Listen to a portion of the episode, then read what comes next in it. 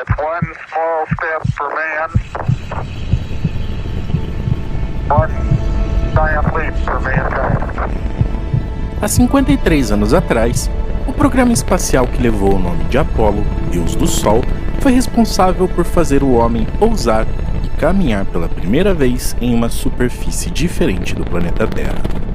Com este programa histórico, cada missão lançada revelava um espaço perigoso e extremamente hostil para o ser humano. Detalhe é que Apolo não era só, ele tinha uma irmã gêmea chamada Artemis, a deusa da lua. Como a história nos mostra, para deuses o céu nunca foi o limite, que vendo Apolo levando o ser humano a um pequeno passo para o homem, mas um grande salto para a humanidade, resolveu que agora é a hora de fazer o homem voar. Voar para longe, para lugares onde nunca imaginou estar antes. E é o começo desse voo que vamos, que vamos ver, agora. ver agora.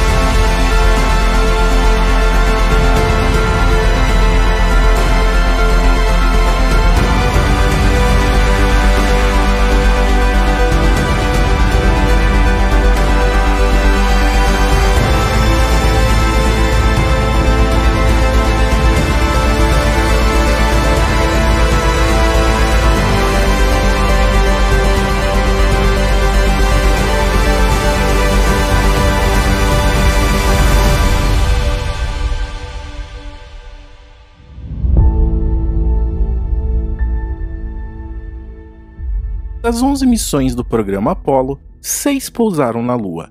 E dessas missões, muitas tecnologias foram herdadas e absorvidas por todo mundo, trazendo grandes facilidades para o nosso dia a dia. O salto que a humanidade teve com os benefícios do programa Apollo demonstraram que, mesmo com uma parcela da população não concordando, esse tipo de programa tem mais importância do que podemos imaginar. Uma delas mesmo está presente na câmera dos nossos celulares, onde um componente chamado CMOS utiliza sensores de altíssima definição para gerar imagens, e que também é aplicado não só em celulares, mas também em câmeras de segurança, sensores de presença e todo tipo de equipamento que possa registrar imagens do planeta, e também em sondas espaciais fora da Terra. Outras invenções derivadas da Apollo vão desde lentes de óculos anti-riscos que foram projetadas originalmente para tornar coberturas espaciais inquebráveis, e também uniformes de alta resistência empregados em alguns setores, tênis de corrida, roupas de compressão e tudo mais. Desde que o homem foi para a Lua, muitas missões novas não tripuladas foram realizadas, e algumas delas fazendo grandes descobertas. Uma que eu considero uma das mais importantes é a descoberta do hélio 3, um tipo de gás que é raro no planeta Terra devido à sua formação acontecer de interação direta entre rochas e o Sol, e que no nosso planeta não acontece devido à atmosfera protetora. Como na Lua esse material é abundante e está em constante renovação, ter acesso a esse hélio 3 pode abrir um caminho totalmente novo para produzirmos energia limpa com usinas de fusão nuclear. Isso representa uma solução para possíveis crises de energia a médio prazo, já que 40 gramas de hélio 3 é capaz de substituir tranquilamente 5 mil toneladas de carvão. Outro estudo recente, bastante relevante, mostrou que na Lua existem nada mais nada menos que 400 milhões de toneladas de água e na sua maioria totalmente acessível a nós na superfície da Lua, o que pode facilitar a nossa presença a médio e longo prazo por lá. Reconhecendo o alto valor dessas e outras descobertas recentes, algumas potências mundiais e empresas de grande porte passaram a cogitar a construção de bases fixas científicas exploradoras por lá. De olho nesse mercado valiosíssimo, e também no pioneirismo nesse novo caminho pelo espaço, em 11 de dezembro de 2017, o até então presidente da época dos Estados Unidos, Donald Trump, fez um anúncio de que o homem voltaria para a Lua. E não apenas para plantar bandeiras ou deixar pegadas, mas sim para criar bases permanentes e a partir daí abrir as portas para seguirmos para Marte. A assinatura da chamada Diretiva de Política Espacial 1 veio após as recomendações feitas em outubro daquele ano pelo Conselho Espacial Nacional de que este era o pontapé inicial para uma empreitada que poderia levar a NASA ainda mais longe. O até então vice-presidente dos Estados Unidos e presidente do Conselho Espacial do país, Mike Pence, reforçou que este novo projeto traria benefícios para a defesa dos Estados Unidos e, consequentemente, estimularia a inovação. Tanto ele quanto Trump também bateram na tecla da geração de empregos que não imaginaríamos que seriam criados como um dos resultados da nova empreitada lunar norte-americana. Thank you very much, Vice President Pence, for helping. Where's our Vice President? Great job. Great job. To restore American leadership in space. So important. Cabinet members, General Selva, Deputy Secretary Shanahan, Acting Administrator Lightfoot, members of Congress, and the National Space Council. Thank you all for being here. And especially, Mike, as I said, uh, I want to thank you. I know how active you've been and how important this is to you. So we appreciate it. Thank you very much. We also welcome astronauts Christine Koch and Peggy Whitson. Christina, thank you. Peggy, thank you very much. Peggy recently returned from the International Space Station and has now spent an incredible 665 days in space. You'll have to explain that. That sounds tough. More than any other American, more than any woman ever. Finally, we're honored to be joined by Apollo astronaut Jack Schmidt. Exactly 45 years ago, almost to the minute, Jack became one of the last Americans to land on the moon. Today, we pledge that he will not be the last, and I suspect we'll be finding other places to land in addition to the moon. What do you think, Jack? Where's Jack? What do you think, Jack? Huh? We'll find some other places out there? There are a couple of other places, right? We'll learn. The directive I'm signing today will refocus America's space program on human exploration and discovery. It marks an important step in returning American astronauts to the moon for the first time since 1972 for long term ex- exploration and use. This time, we will not only plant our flag and leave our footprint, we will establish a foundation for an eventual mission to Mars and perhaps someday to many worlds beyond. This directive will ensure America's space program once again leads and inspires all of humanity. The pioneer spirit has always defined America, and we're picking that up in many other fields. I think you see that. I think it's obvious. All you have to do is look at what's happening with the markets and all of the great things that are happening. We're leading in many different fields again, and it'll get more and more obvious as you go along. After braving the vast unknown and discovering the new world, our forefathers did not only merely sail home, and uh, in some cases, never to return. They stayed, they explored, they built, they guided, and through that pioneering spirit, they imagined all of the possibilities that few dared to dream. Today, the same spirit beckons us to begin new journeys of exploration and discovery to lift our eyes all the way up to the heavens and once again imagine the possibilities waiting in those big, beautiful stars if we dare to dream big. And that's what our country is doing again. We're dreaming big. This is a giant step toward that inspiring future and toward reclaiming America's proud destiny in space. And space has so much to do with so many other applications, including a military application. So we are the leader, and we're going to stay the leader, and we're going to increase it manyfold. I'd like to invite Vice President Pence, if he would, to say a few words. He's been leading this for me, and I appreciate it, Mr. Vice E agrupando a tecnologia de diversos programas desenvolvidos nos anos anteriores junto ao desenvolvimento de novas soluções, nascia então o grande e novo ambicioso programa espacial Artemis.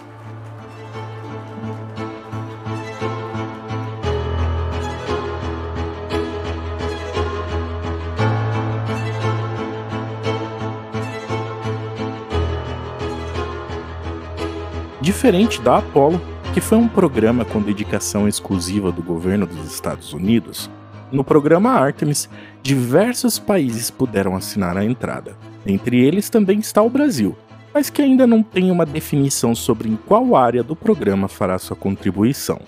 Para o Brasil, a participação no projeto Artemis é mais um instrumento para trazer avanços ao programa espacial brasileiro. É uma vertente crucial da nossa diplomacia e é essencial para a prosperidade do país. Por quê? Porque cria oportunidades para empresas brasileiras do setor especial, espacial que transcendem o escopo desse projeto mas também é, reforça o compromisso do Brasil com princípios é, e valores de usos pacíficos do exterior. Esse projeto, a qual agradeço ao governo americano por ter colaborado para que nós entrássemos nesse seleto grupo, bem como outros países aqui presentes, demonstra que o Brasil é um país que realmente tem admiração, tem o reconhecimento pelo mundo todo. A lista também conta com a participação da Austrália, Canadá, Japão, Luxemburgo, Itália, Reino Unido, Emirados Árabes Unidos, Romênia, Ucrânia, Coreia do Sul, Nova Zelândia, Polônia, México e Israel.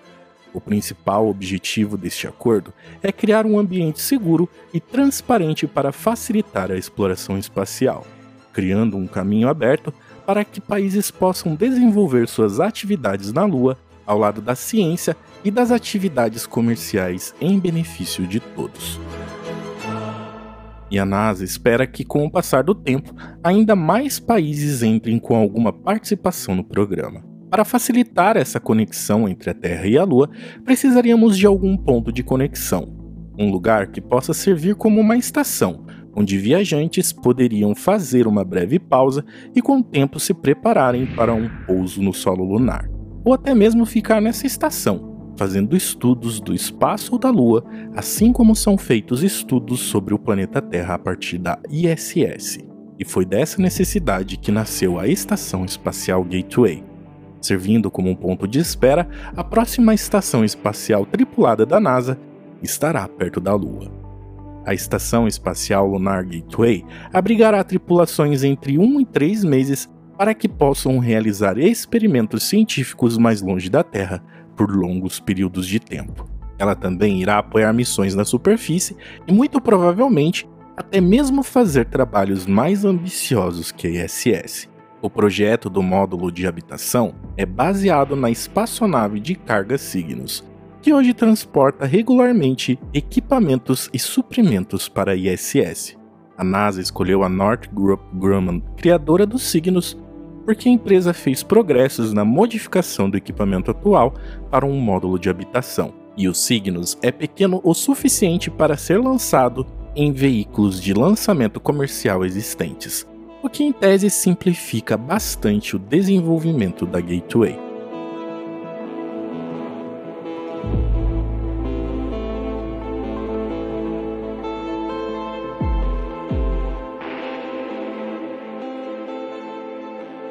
O habitat pode sustentar até 4 astronautas por até 30 dias à medida que embarcam e retornam de expedições à superfície lunar. E o módulo deve ser lançado em algum momento para a Lua a bordo de um foguete Falcon Heavy da SpaceX.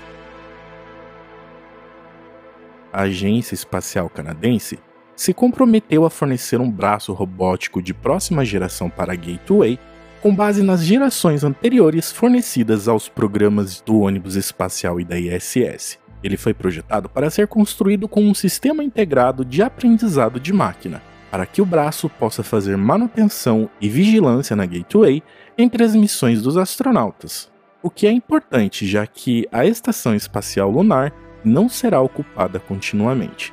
A primeira peça do posto avançado de 55 toneladas é seu elemento de potência e propulsão, que ajudará a manter a órbita constante da estação acima da Lua, assim como a ISS faz na órbita da Terra. Está até o momento programada para decolar em 2023.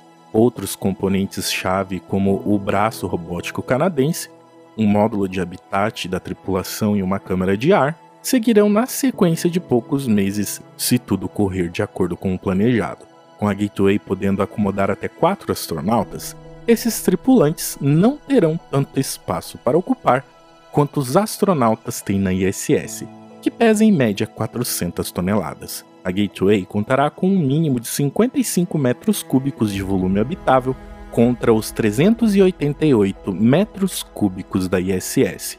A ISS normalmente abriga seis tripulantes de cada vez, que cumprem missões de 5 a 6 meses cada.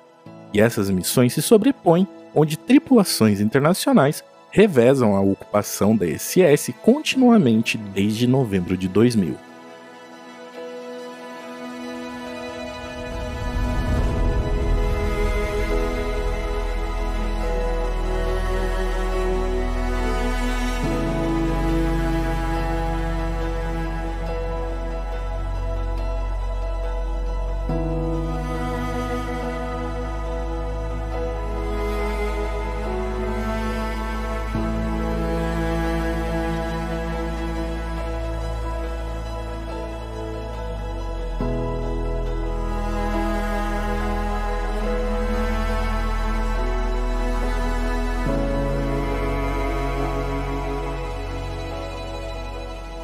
Levar astronautas da NASA para a órbita lunar exigirá lançamentos caros e menos frequentes do SLS, a Gateway provavelmente ficará desabitada durante a maior parte do ano, a menos, é claro, que outros usuários queiram aproveitar o posto avançado. E por isso o uso da estação estará aberto a empresas comerciais e outras nações, onde eles devem levar seus próprios recursos, incluindo comida e água. E com a estação lunar em funcionamento, haverá muito trabalho para os moradores da Gateway. Eles podem, por exemplo, operar rovers na superfície lunar praticamente sem latência de comando e também fazer diversas missões lá embaixo. Enquanto isso, médicos e planejadores de missão monitoram cuidadosamente como esses astronautas lidam fisiologicamente e mentalmente em um ambiente do espaço profundo. Apesar de não ser habitado o tempo todo, a NASA prevê a instalação de uma variedade de equipamentos científicos no interior e no exterior da estação. E muitos desses dispositivos coletarão dados de forma autônoma e contínua. E a estação hospedará e apoiará a pesquisa durante todo o ano, não importando quantas vezes os astronautas a visitem. Um fato relevante é que a Gateway estará muito mais distante da superfície da Lua em relação à ISS que circunda apenas 400 quilômetros acima do nosso planeta. A NASA planeja deixá-lo em uma órbita altamente elíptica, que levará o posto avançado a manter uma distância de 9.500 quilômetros da superfície lunar na sua aproximação mais próxima e tão longe com seus 70 mil quilômetros no momento mais distante mas que ainda é consideravelmente próximo, já que a Lua fica a cerca de 384 mil quilômetros da Terra. E essa distância que forma uma órbita de seis dias é importante, pois manterá a Gateway todo o tempo fora da sombra da Lua, permitindo uma comunicação constante com o planeta Terra.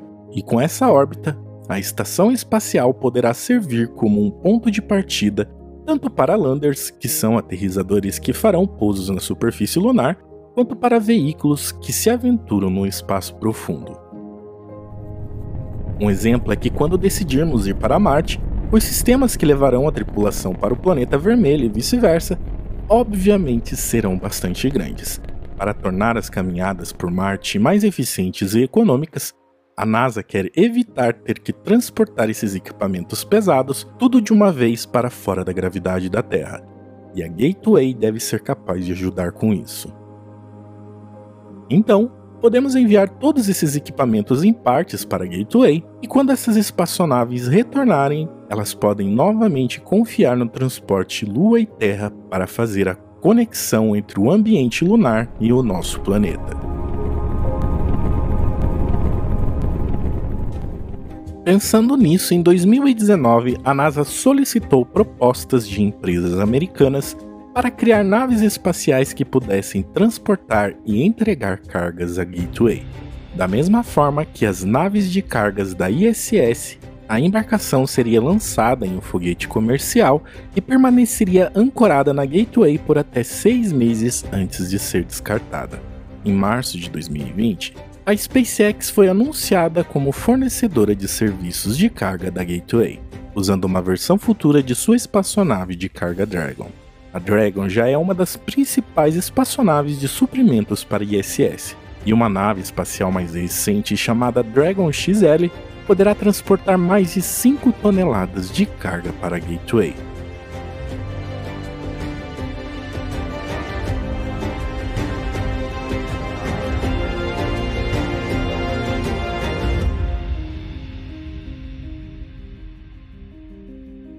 Fruto do desenvolvimento em conjunto dos Estados Unidos e a Europa, a espaçonave responsável por gerar um habitat seguro durante a viagem dos astronautas além da órbita da Terra foi criada. A Orion. Semelhante ao módulo de comando Apollo que orbitou a Lua nas décadas de 1960 e 1970, a espaçonave incluirá um módulo de tripulação e um módulo de serviço, com sistemas vitais de naves espaciais para geração de energia, combustível e oxigênio. Apesar das semelhanças externas, a Orion leva consigo avanços tecnológicos consideráveis, que permitem não só um maior espaço habitável, como também uma manobrabilidade muito maior em relação ao que foi alcançado com as tecnologias da Apollo. Definidos passos iniciais para que o programa entrasse em operação, era chegada a hora de iniciar em conjunto o desenvolvimento desses sistemas e equipamentos. Desde então, sem muita atenção da imprensa, o desenvolvimento do programa foi acontecendo ao longo dos anos.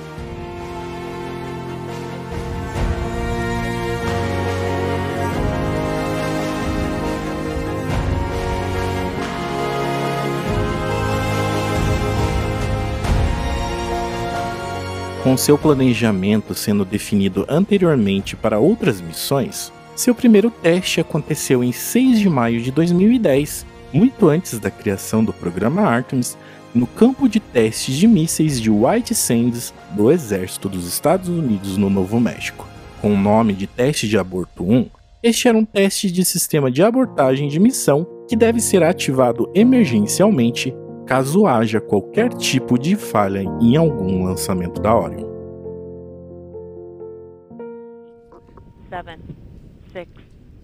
quatro anos depois, em 5 de dezembro de 2014, no Cabo Kennedy, acontecendo o teste de lançamento sem tripulação, que teve como objetivo realizar duas órbitas em volta do planeta Terra, sendo uma delas a mais de 5,8 mil quilômetros, passando pelo cinturão de Van Halen para testar os equipamentos de segurança considerados críticos e fazer análises das estruturas da espaçonave com um retorno pousando no oceano.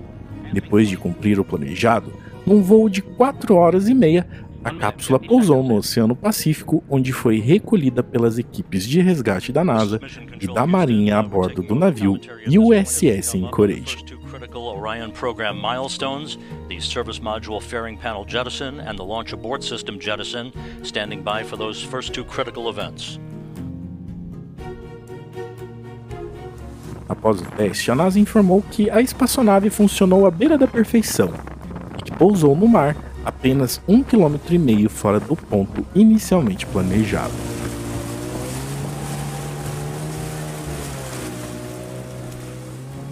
E depois de mais quase cinco anos de desenvolvimento, aconteceu o teste de aborto 2, que envolveu o teste do sistema de escapamento no lançamento da Orion um componente projetado para situações onde há perigo iminente para a tripulação, separar rapidamente a espaçonave do veículo lançador. O sistema é acoplado no topo do foguete e conectado ao módulo tripulado, e em caso de uma emergência como uma explosão, ele impulsiona o módulo para longe do resto do foguete. Este sistema foi adotado nas naves espaciais Mercury e Apollo e continua a ser utilizado nos foguetes russos Soyuz.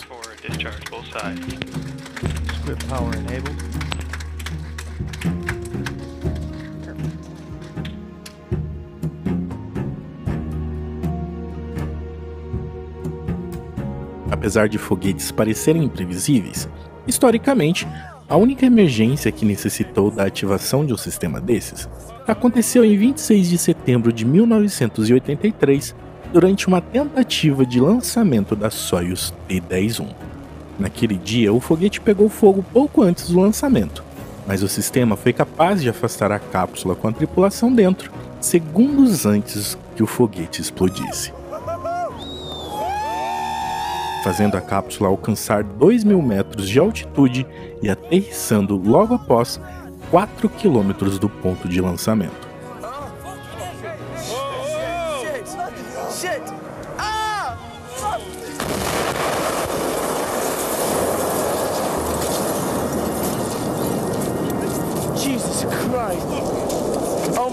it's just something blew up. Oh my god, everybody's just gone to the ground.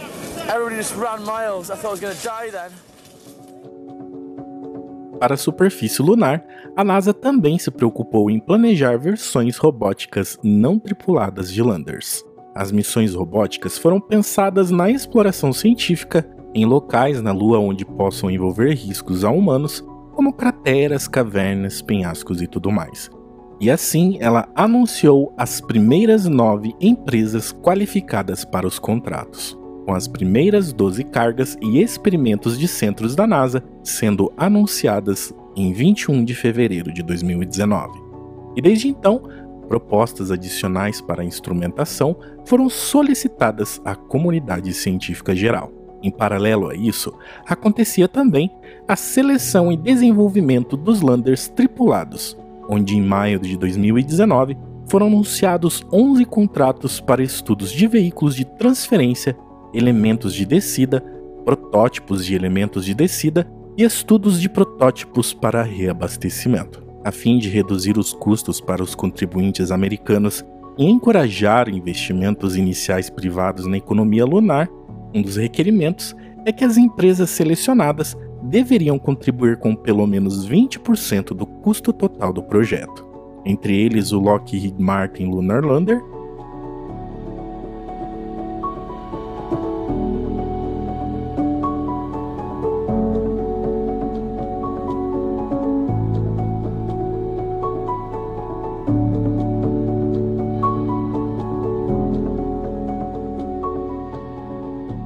uma versão grande do módulo Blue Moon da Blue Origin com um estágio de ascensão adicionado. E para enviar os astronautas e todos esses equipamentos do programa, seria necessário um foguete. Uma parte desse conjunto ficou a cargo do Space Launch System, o SLS.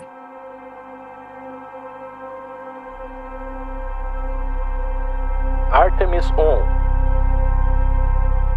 a primeira missão, que deve acontecer agora entre abril e maio, enviará a espaçonave Orion além da Lua para depois retornar. Essa missão não levará nenhum astronauta e será controlada a partir do solo. A espaçonave entrará em uma órbita terrestre baixa antes que o estágio superior do foguete seja disparado para levá-lo a uma órbita translunar.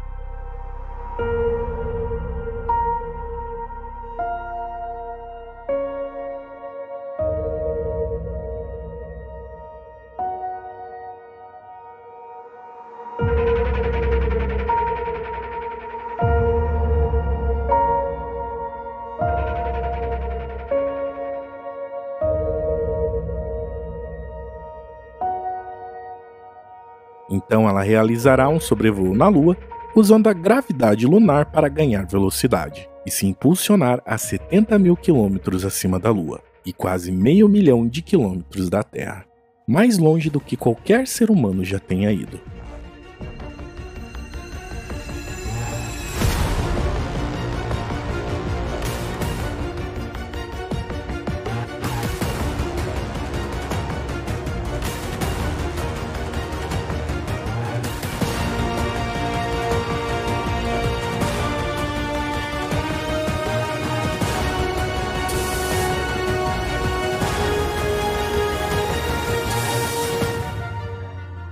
Sua jornada de volta, a Orion fará outro sobrevoo na Lua antes de voltar para a Terra.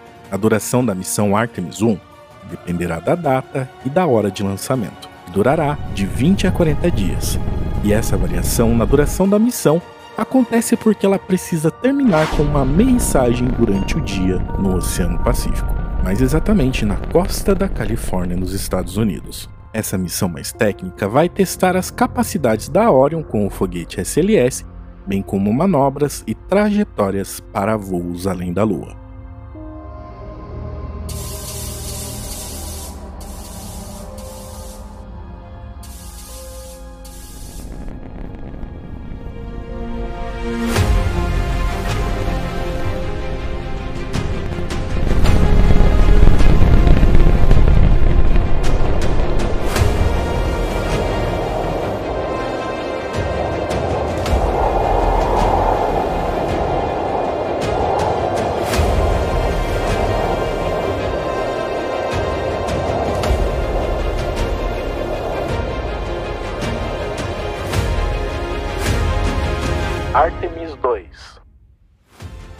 Base nisso, a segunda missão continuará a testar essas funcionalidades, mas dessa vez com uma tripulação a bordo.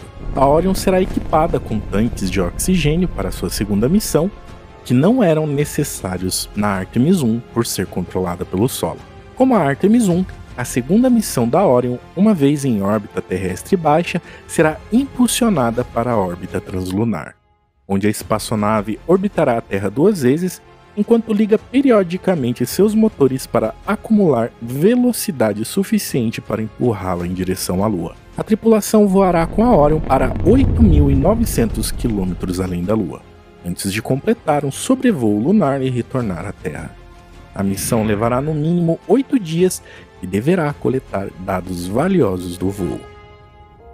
Artemis 3 com tudo dando certo, chegamos ao ápice da primeira fase do programa. A missão planejada Artemis 3 usará uma gateway minimalista e um módulo descartável para realizar o primeiro pouso tripulado do programa.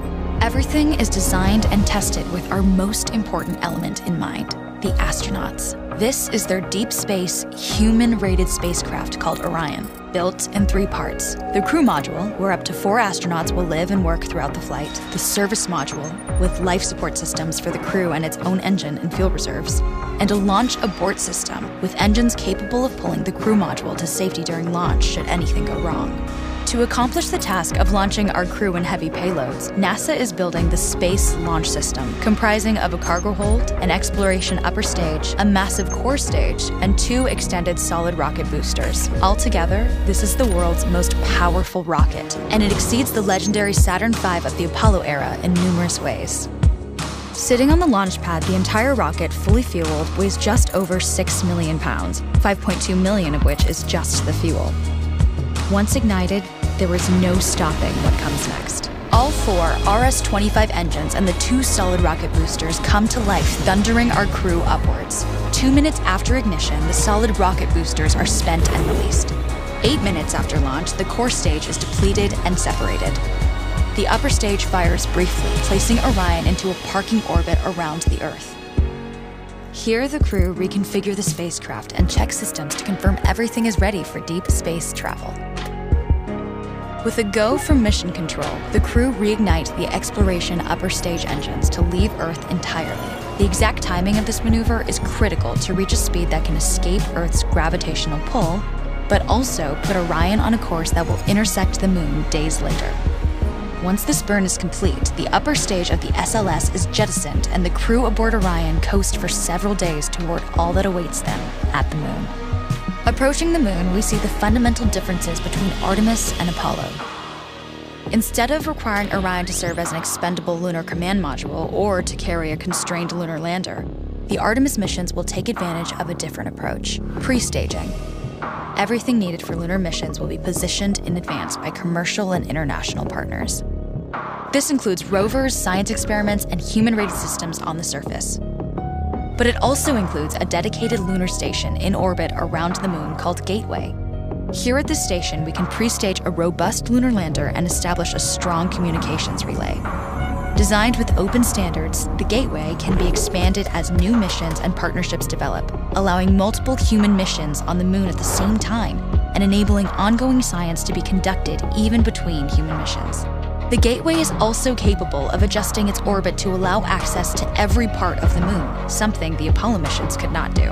But the real key in this approach is placing Gateway in a unique halo orbit to perfect the maneuvers needed for Mars missions. And with the growing list of commercial and international opportunities, Gateway is the ideal hub between Earth and all that lies beyond. Returning to our crew as they approach Gateway, the Orion must match the elliptical orbit of the station in order to successfully dock. Once on board, pre selected crew members transfer to the lunar lander, while those assigned to Gateway remain on station. The lunar lander system itself is built for three unique steps descending from the halo orbit of Gateway down to a low lunar orbit, descending from low lunar orbit to the surface, and once the lunar mission is complete, launching from the surface of the moon and ascending all the way back to the orbiting Gateway.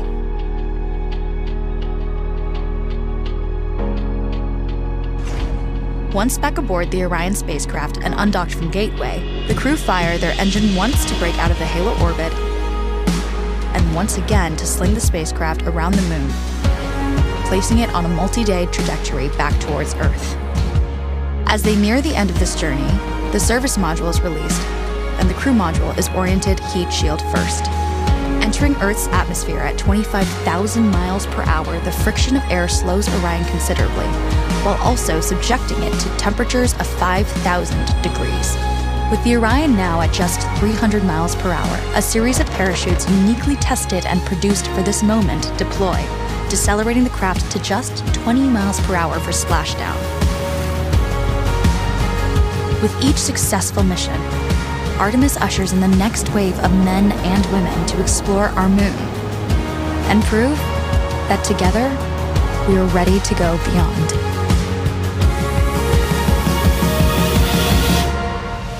A estação espacial em órbita lunar da NASA inicialmente será enxuta e pequenina, e servirá como um posto avançado onde os landers tripulados e não tripulados partirão, retornando para lá depois de encerrar suas missões de superfície nas missões seguintes.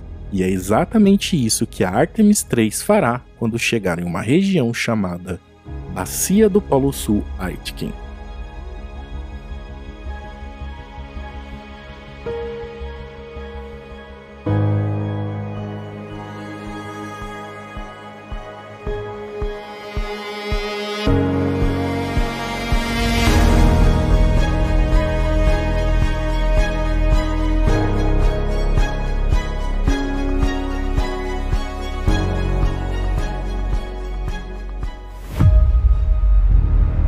A bacia do Polo Sul Aitken é uma enorme cratera de impacto localizada no lado oculto da Lua. Com cerca de 2.500 km de diâmetro e 13 km de profundidade, esta é uma das maiores crateras de impacto conhecidas no Sistema Solar, e a maior, mais antiga e mais profunda depressão reconhecida na Lua. A borda externa da bacia pode ser vista da Terra como uma enorme cadeia de montanhas localizadas no sul da Lua. A região escolhida é ousada, pois as condições lunares fazem o pouso na Lua envolver uma complexidade enorme, e até mesmo mais complexa que um pouso em Marte, que está bem mais longe de nós. Um trabalho tão difícil que poucas nações ousaram tentar pousar qualquer tipo de equipamento, e das que tentaram, menos ainda tiveram sucesso. O programa Apollo mesmo focou todas as missões em regiões consideradas tranquilas para pousos, e mesmo assim muitas delas tiveram dificuldades que quase levaram a grandes tragédias. Por isso, as regiões polares ficaram por muitas décadas totalmente intocadas e desconhecidas aos olhos do homem. Originalmente, a NASA planejava selecionar vários fornecedores privados de landers tripulados para o programa Artemis, já que isso iria garantir a redundância e incentivar as equipes de seus projetos por meio da competição. No entanto, o Congresso dos Estados Unidos não direcionou fundos suficientes para dar apoio ao desenvolvimento de vários landers. E no fim, a NASA acabou selecionando somente a SpaceX.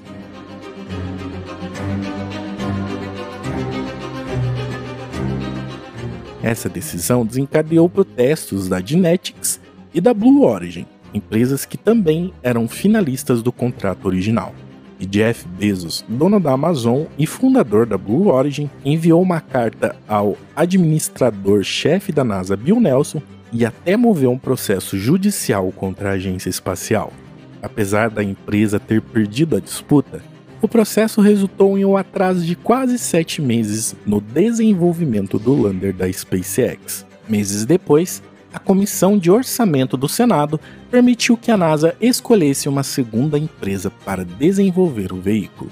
Divergências no orçamento e questionamentos jurídicos são apenas alguns dos entraves que o programa tem enfrentado como colocar passos desnecessários a mais no programa apenas para manter os empregos criados pelo programa nas cidades em que eles representam, até a falta de um traje compatível com o formato feminino.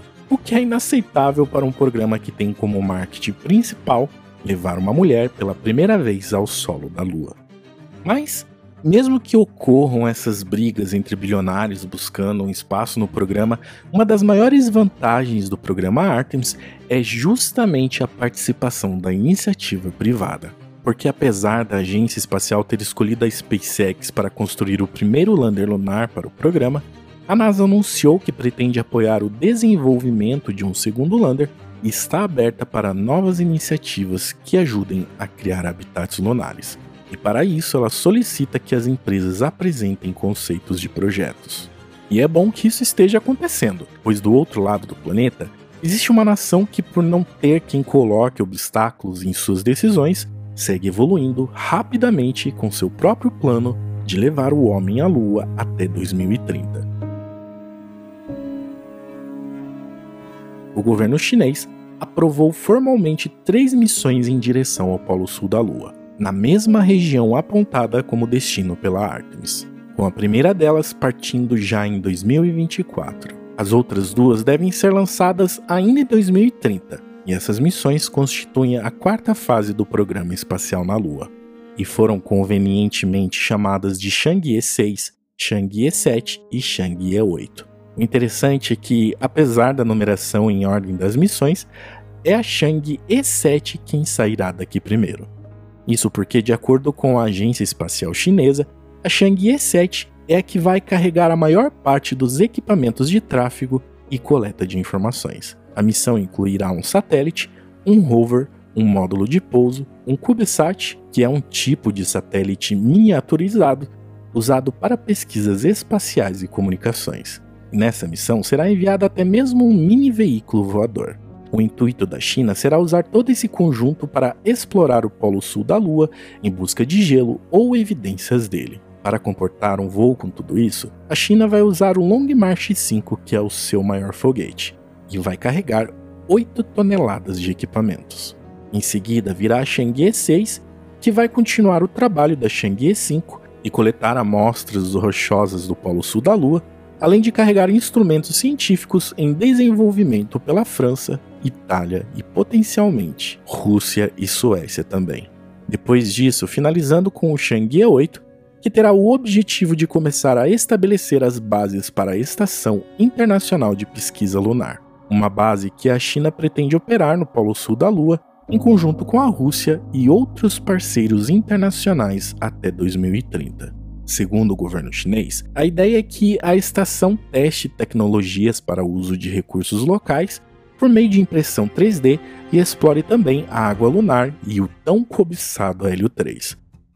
Por ela não abrir muito o desenvolvimento de suas missões, não temos muitas informações sobre que passo tudo está, mas sabemos que capacidade ela tem, já está construindo sua própria estação espacial, levando os equipamentos em seus próprios foguetes Long March somando a locais de lançamentos, sistemas de GPS e satélites próprios, com um governo que tem liberdade para fazer planos a longo prazo sem muitas interferências, a China consegue ter uma independência nunca vista antes em um programa de exploração espacial. E nós podemos comprovar isso com a sua própria versão da ISS. Ela ainda não está pronta, mas seu desenvolvimento está tão avançado que os taikonautas, o nome dado aos seus astronautas chineses, já habitam essa estação. Em outra situação recente, ela até provou que é capaz de pousar um rover na Lua, que, como eu falei, é um feito extremamente difícil, e ainda foi além coletando amostras e, por fim, trazendo-as de volta para a Terra, o que foi considerada a primeira amostra de rochas trazidas à Terra desde as missões Apollo. Atualmente, a China tem o módulo de pouso Chang'e 4 e o rover Yutu 2 no lado distante da Lua. Que não é visível para nós aqui na Terra. Com China, Estados Unidos ou qualquer outra potência liderando essa nova jornada, seja lá qual for o caminho no futuro, uma coisa é certa: a Lua será um novo e frequente destino para os humanos. E mesmo com o programa Artemis consumindo uma grande quantidade de recursos como o Apollo no passado, o fato dela ter sido iniciada com um objetivo científico, com abertura para que outras nações e empresas também possam fazer explorações e desenvolvimento tecnológico espacial, vai acabar gerando competição e, consequentemente, os custos e as barreiras burocráticas com o tempo diminuirão podendo acelerar ainda mais esse programa. E que, segundo a NASA, para conseguirmos ir para Marte, primeiro precisamos de um lugar especial onde podemos praticar, desenvolver tecnologias de engenharia robustas e confiáveis, descobrindo quão bem o ser humano lida com voos espaciais de longa duração, enquanto aprende a construir e manter seus habitats. E esse pontapé será feito na Lua, e que já está acontecendo. Equipada com a espaçonave Orion no topo, o SLS chegou na última semana à plataforma de lançamento 39B no Centro Espacial Kennedy, na Flórida. E agora ele está em preparação para um teste final antes de iniciar a sua missão Artemis 1. O próximo teste final, conhecido como ensaio de roupa molhada, conduzirá a equipe de lançamento da Artemis 1 através de operações para carregar combustíveis nos tanques do foguete realizar uma contagem regressiva completa de lançamento e testar a capacidade de reciclar o relógio de contagem regressiva e também drenar os tanques para praticar os cronogramas e procedimentos que a equipe usará no lançamento. E se tudo der certo, os astronautas da NASA poderão pisar na Lua antes do final da década de 2020. And God willing, we shall return. You probably dreamed of this. Liftoff on Apollo 11. You probably replayed this moment a thousand times. You probably imagined the awe inspiring, indescribable rush of the ride. You probably celebrated the miraculous, cheered the momentous, and mourned the shocking. You probably still dream of what could be. We did. We do. And while many thought we were through, no. We've been learning, we've been building, we've been training. And now, it's time. Because the next frontier is not just for the next generation, it's for this generation. It's for me, and it's for you. For everything we still dream about. We go as Artemis. Apollo 1 was, with all doubt, a terrible tragedy. We remember the loss of those lives. We don't stop our quest, we don't stop our mission, but we continue to move forward in that mission of scientific discovery.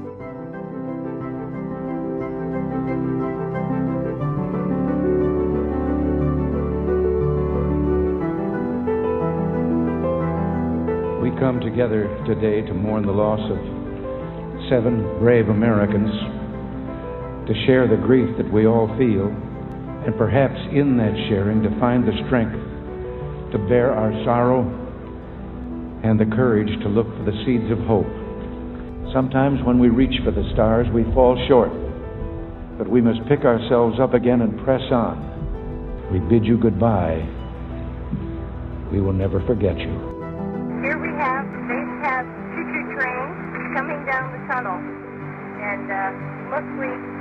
A whole lot of fun up here. This day has brought terrible news and great sadness to our country. At 9 o'clock this morning, Mission Control in Houston lost contact with our space shuttle Columbia. Mankind is led into the darkness beyond our world by the inspiration of discovery and the longing to understand. Our journey into space will go on. In the skies today, we saw destruction and tragedy. Yet farther than we can see, there's comfort and hope.